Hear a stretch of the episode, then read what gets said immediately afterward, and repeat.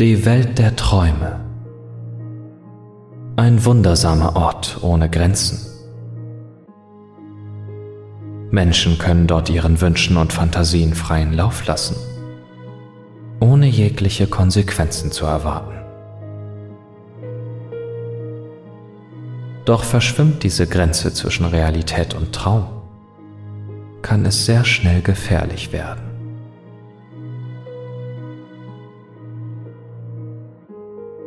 Unerklärliche Geschehnisse, geheimnisvolle Todesfälle und verstörende Enthüllungen durchziehen diese Grenzen zwischen Realität und Imagination.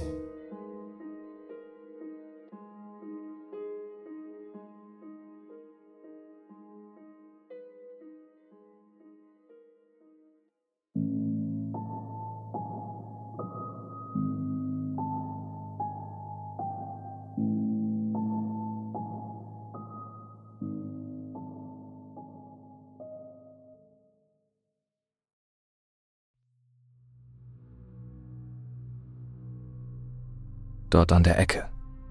Ja, da steht noch einer. Vorsichtig setze ich einen Fuß vor den anderen. Er darf mich nicht hören, nicht sehen. Ich löse mein Kampfmesser aus meinem Gürtel. Ein Schuss aus meiner Pistole wäre zu laut. Außerdem werde ich jede einzelne Kugel noch benötigen, wenn ich mich aus diesem Rebellennest wieder herauskämpfen muss. Doch zunächst brauche ich diese Keycard. Jetzt bin ich fast bei ihm angekommen. Er zieht noch ein letztes Mal am Stängel seiner Zigarette, nicht ahnend, dass dies wirklich sein letzter Zug gewesen ist. Dafür sorge ich, indem ich ihm die Klinge direkt in die Halsschlagader ramme, woraufhin er zappelnd zu Boden sinkt.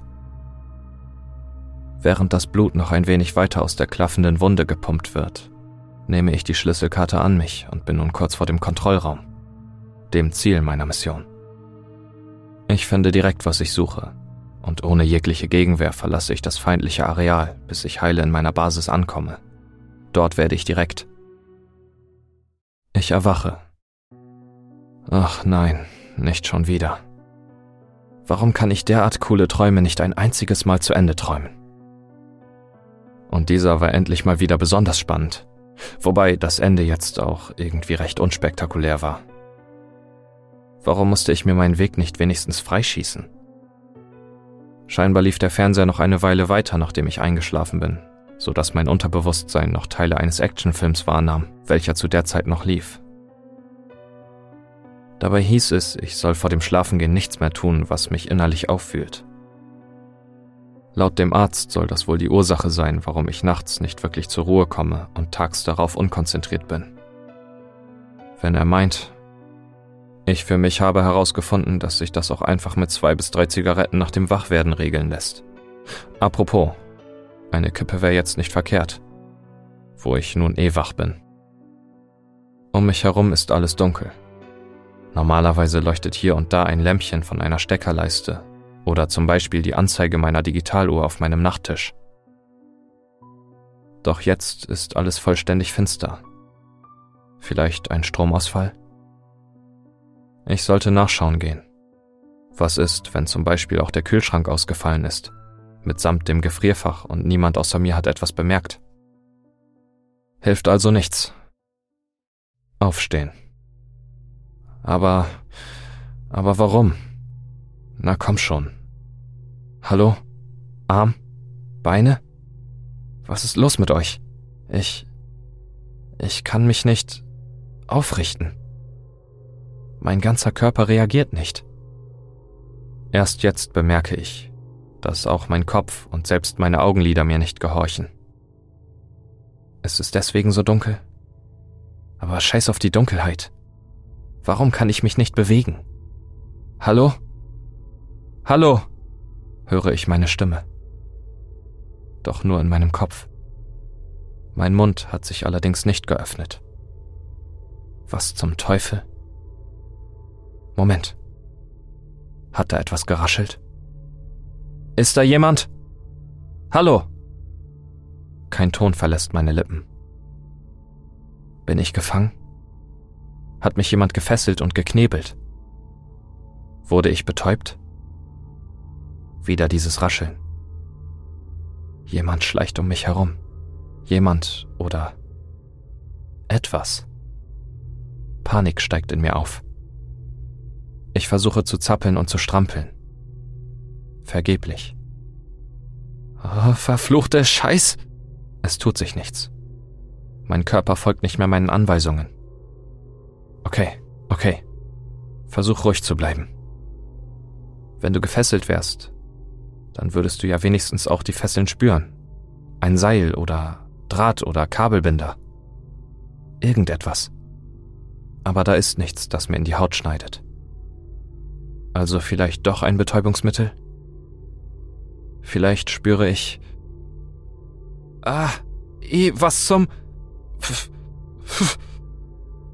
Etwas hat meinen Kopf gestreift. Etwas Weiches, aber Haariges oder Pelziges. Was zur Hölle ist das? Was schleicht da um mich herum? Jetzt.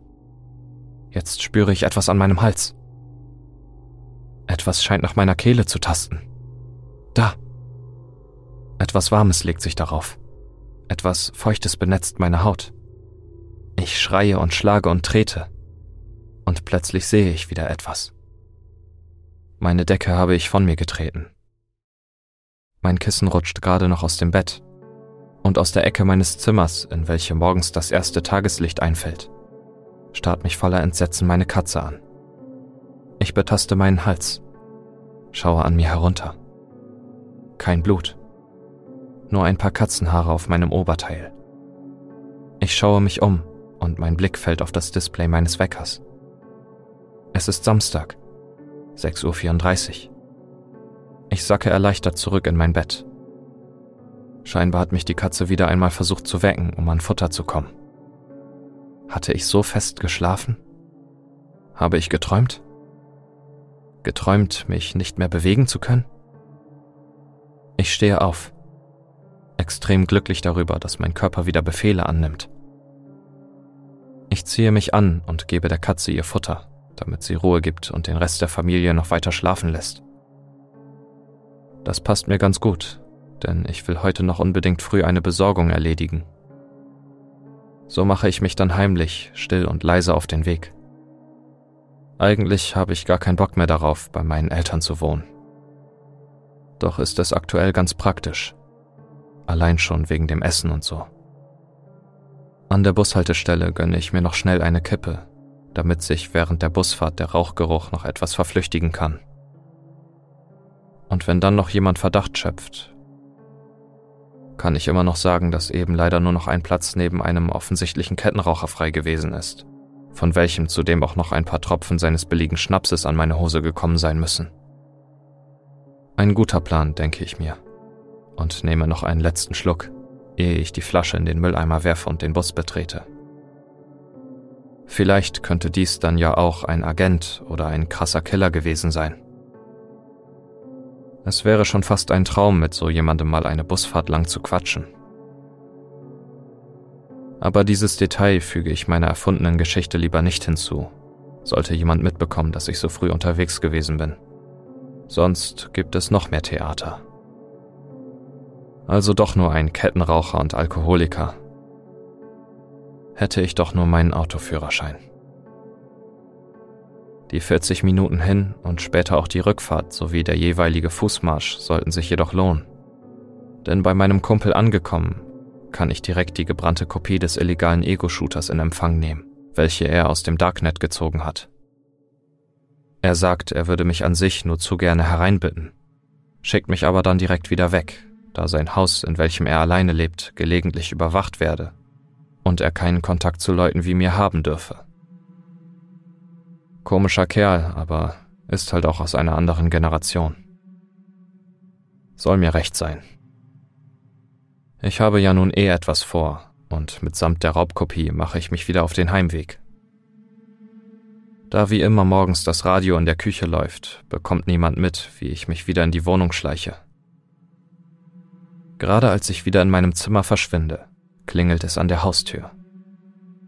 Puh, das war aber knapp. Anlässlich des heutigen Geburtstags von meinem Vater ist mein Opa zum Familienfrühstück angereist. Als ich mein Zimmer wieder verlasse, haben er und meine Eltern sich bereits in der Küche eingefunden. Ebenso wie meine Schwester und mein Bruder. Wie sieht Mike denn aus? Scheinbar hat auch mein Bruder nicht gut geschlafen.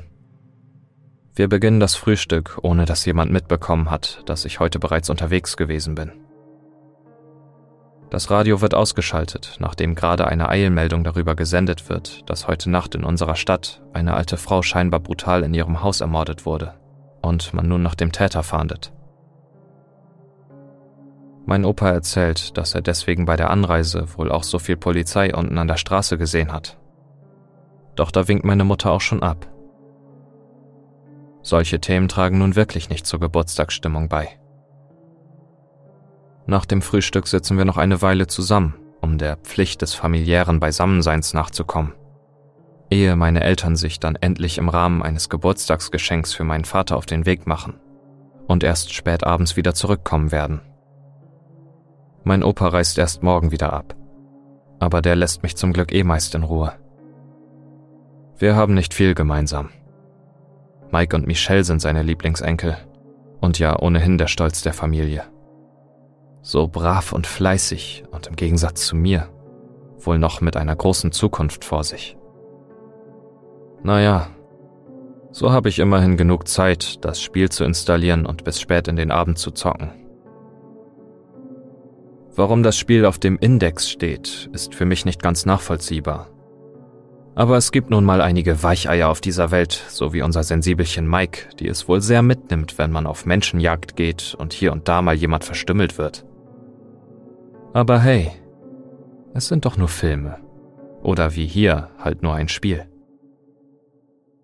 Während der Rest der zu Hause verbliebenen Familie die bestellte Pizza gemeinsam isst, stört es niemanden so wirklich, dass ich meine in meinem Zimmer esse und weiterspiele. So lange, bis mir dann doch langsam die Augen zufallen. Dann ist es wohl leider Zeit zum Schlafen doch schon im nächsten Moment finde ich mich in mittlerweile gewohnter Umgebung wieder. Das scheint mir doch nochmal das sechste Level des Spiels zu sein. Dieses musste ich glatt dreimal spielen, bis ich es geschafft hatte. Und daher ist es mir in guter Erinnerung geblieben. Hier hat man zu Beginn lediglich eine Plastiktüte, mit der man seine Opfer erledigen kann. Und da haben wir ja auch schon einen Freiwilligen. Ahnungslos sitzt er auf seinem Stuhl. Zack. Tüte drüber. Unten zugezogen und schön zappeln lassen. Ja, so ist es gut. Wichtig dabei ist, dass man, nachdem das Zappeln aufgehört hat, immer noch ein wenig länger festhält, damit das Herz nicht auf einmal doch wieder anfängt zu schlagen und Sauerstoff zur Lunge transportiert. Was kam jetzt nochmal? Mist, daran erinnere ich mich nun nicht mehr. Hier weicht der Traum etwas vom Spiel ab. Eine gefühlte Ewigkeit suche ich umher, bis er mir wieder einfällt. Mit dem Schlüssel des Mannes kann man nun einen Waffenschrank öffnen, der... Ich erwache, da ich ein lautes Geschrei wahrnehme. Nein, nicht schon wieder.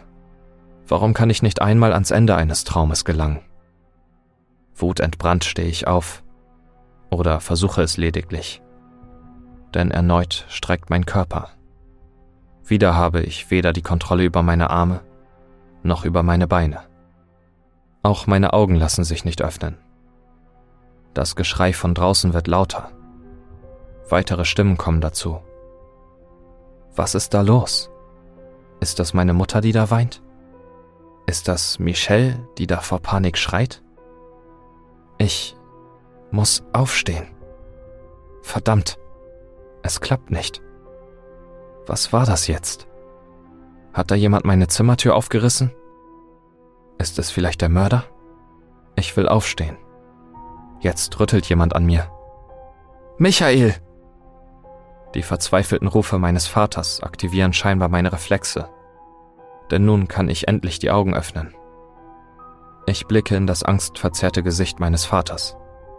Oh, Gott sei Dank, er lebt! Ruft er in Richtung des Hausflures. Meine Mutter erscheint über seiner Schulter, während im Hintergrund mehrere Personen durch den Flur hetzen. Sind das Polizisten? Die Mützen, die Uniformen. Was macht denn die Polizei hier? Bringen Sie die Familie hier raus, ruft einer der Polizisten. Kurz darauf zieht mich seine Kollegin aus dem Bett. Ich nehme ihn hier. Hol du das Mädchen. Michelle? Und. Und was ist mit Mike? Ich sehe Mike erst von der Sitzbank eines Polizeibullis aus wieder, als er von zwei Beamten aus dem Haus geführt und zusammen mit meinem Vater zu einem Polizeiauto geleitet wird. Der Wagen fährt fort, während Michelle und meine Mutter mit mir hier sitzen bleiben. Wo ist eigentlich unser Opa? Weitere Menschen kommen aus unserem Haus. Zwei davon mit einer Trage. Darauf ein schwarzer, mit einem Reißverschluss verschlossenen Sack in Menschengröße. Es folgt der Notarzt, welcher zu einem Polizisten in unserer Nähe geht. Durch das ganze Durcheinander kann ich nur Gesprächsfetzen aufschnappen. Erstickt, Gewalteinwirkung und vermutlich ein Plastiksack kann ich aufschnappen. Und auf einmal dreht sich mir der Magen um. Ich reiße mich aus dem Griff meiner Mutter und stürze aus dem Bulli, laufe ein paar Schritte herum und übergebe mich in unseren Garten. Als ich wieder aufblicke, bemerke ich weitere Beamte, welche eine Tüte bei sich haben. Dieses Küchenmesser haben wir bei dem Jungen im Zimmer gefunden. Es klebt Blut daran, und von der Größe der Klinge könnte es zu dem Mordfall passen, den wir gestern erst dort drüben aufnehmen mussten. Dann wird mir schwindelig und schwarz vor Augen. Eine bewusst erlebte Schlafparalyse wird als Schlafstörung oder auch Parasomnie betrachtet, erklärt der Arzt der Spezialklinik wenige Tage später eher meiner Mutter als mir. Die Muskeln werden während des Schlafs gelähmt, um zu verhindern, dass die geträumten Bewegungen tatsächlich ausgeführt werden. Das ist eine Art Schutzfunktion. Hin und wieder kann es vorkommen, dass diese Lähmung auch über die REM-Schlafphase hinaus anhält und dann bewusst wahrgenommen werden kann. Dies liegt bei Michael vor. Das ist soweit nicht völlig ungewöhnlich. Kurios allerdings, dass sein Bruder Mike hingegen quasi eine entgegengesetzte Verhaltensweise in Form eines Schlafwandelns aufweist. Während Michael sich an die Situation, in der er gelähmt ist, erinnern kann, weiß Mike nach dem Erwachen gar nicht, was geschehen ist. Darum kann er sich an seine schrecklichen Taten noch nicht erinnern. Die Tränen meiner Mutter tropfen auf meine Hand, welche sie fest an sich gedrückt hat. Ich verstehe es einfach nicht. Mike ist so ein lieber, einfühlsamer Mensch. Auch wenn er nicht wirklich wach ist. Wie kann er dennoch zu solch schrecklichen Taten fähig sein? Er hält sich von allem fern, was mit Gewalt zu tun hat. Michael hier, mit ihm haben wir schon das ein oder andere Gespräch führen müssen. Darüber, dass er abends den Fernseher ausgeschaltet lassen muss und dass er keine brutalen Videospiele spielen darf. Was er manchmal heimlich bei älteren Freunden tut. Mit einer Mischung aus Wut und Verzweiflung schaut mich meine Mutter kurz an, ehe sie wieder den Blick des Arztes sucht, der um eine Antwort bemüht ist. Ja, es kommt immer wieder vor, dass Geschwister ganz unterschiedliche Wesenszüge annehmen selbst wenn es sich wie hier um Zwillinge handelt. Aber er ist doch noch ein Kind, platzt es nun voller Schmerz aus meiner Mutter heraus. Ich ergreife das Wort. Kommt Mike nun in ein Gefängnis? Der Arzt wendet sich wieder mir zu. Nein, Michael. In einem Fall wie diesen hier steckt man einen Zwölfjährigen nicht ins Gefängnis. Aber mit nach Hause darf er doch nicht? Will ich noch einmal bestätigt wissen. Der Arzt bemüht sich, eine sanfte Miene aufzulegen. Nein, das nicht. Er wird noch etwas hier bei uns in der Klinik bleiben müssen, bis es ihm wieder besser geht. Und du, deine Eltern und Michelle können heute Nacht in der Pension nebenan übernachten, damit ihr ihn morgen schon wieder sehen könnt. Nachts liege ich noch eine Weile wach in meinem Gästebett. Meine Eltern und Michelle liegen wenige Meter weiter und schlafen. Ich hingegen sortiere meine Gedanken. Mike hatte nachts die alte Frau von nebenan erstochen. Mit einem Küchenmesser direkt in die Halsschlagader. Obwohl er sagt, er habe geschlafen und könne sich an nichts erinnern. Danach hat der Opa mit einem Plastiksack erstickt, als dieser im Sessel vor dem Fernseher eingeschlafen ist. während er auf uns aufgepasst hat, weil Mama und Papa unterwegs waren.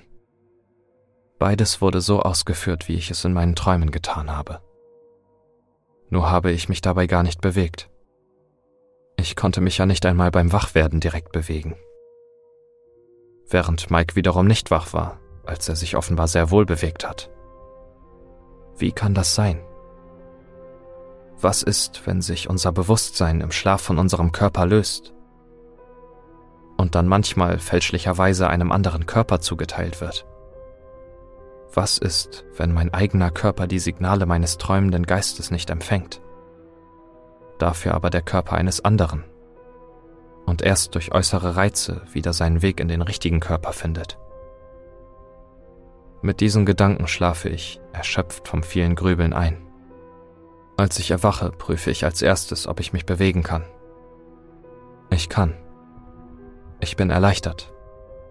Meine Arme und Beine kribbeln zwar ein wenig, so als wären sie eingeschlafen, aber sie gehorchen mir auf Anhieb. Habe ich etwas geträumt? Ja, doch. Da war etwas mit Spritzen und so. Naja, kein Wunder, wir sind ja auch in einer Klinik gewesen.